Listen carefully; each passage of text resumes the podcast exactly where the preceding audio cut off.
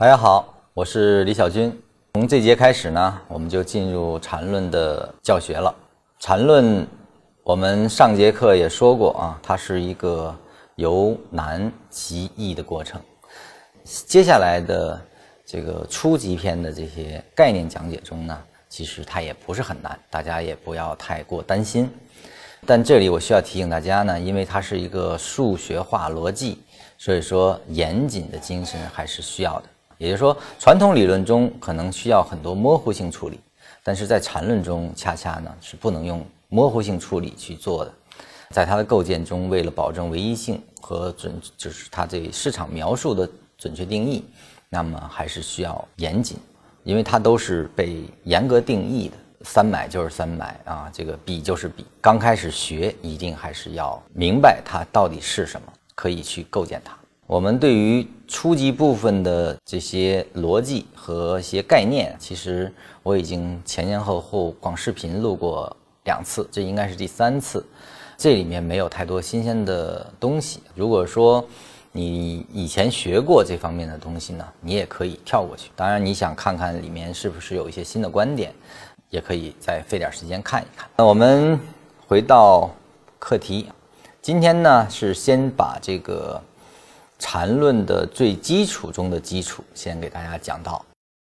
我们先看一下这个传统的 K 线和缠论中的 K 线其实是有本质性区别的。传统 K 线呢，它是用阴阳线直接就进入分析体系了，对吧？我们在传统的逻辑中，从 K 线、K 线组合啊，以及它的形态。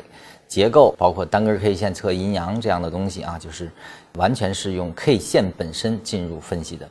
但是在缠论中却不是这样，缠论是一个完全独特的视角，它在分析这个市场。那么它的分析逻辑，它的分析基础已经不是 K 线，K 线只是。组成单位，它其实已经没有了分析意义。也就是说，缠论最低最低的构建，作为比的存在的时候，它是由 K 线所构筑的。也就是说，它的分析角度，你要从这个传统理论跳出来，你不能说啊，这个地方阴阳线套缠论怎么套啊？这个是有问题的。缠论学禅就只从这个维度下进行。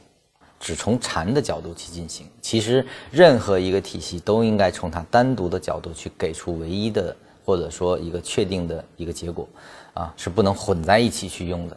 混是出完结果之后再去混的，这个其实我们在量化中也是经经常这样去做。任何一个不是混着去用，而是单因子测完一个一个维度下输出一个共同结果，输出了各个不同的结果之下，而后再去综合，这个才可以。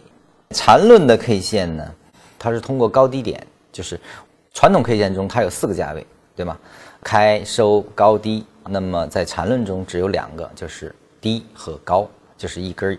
呃，在缠论的 K 线中是只有一个阳线的，没有上影线、下影线这样的分歧的。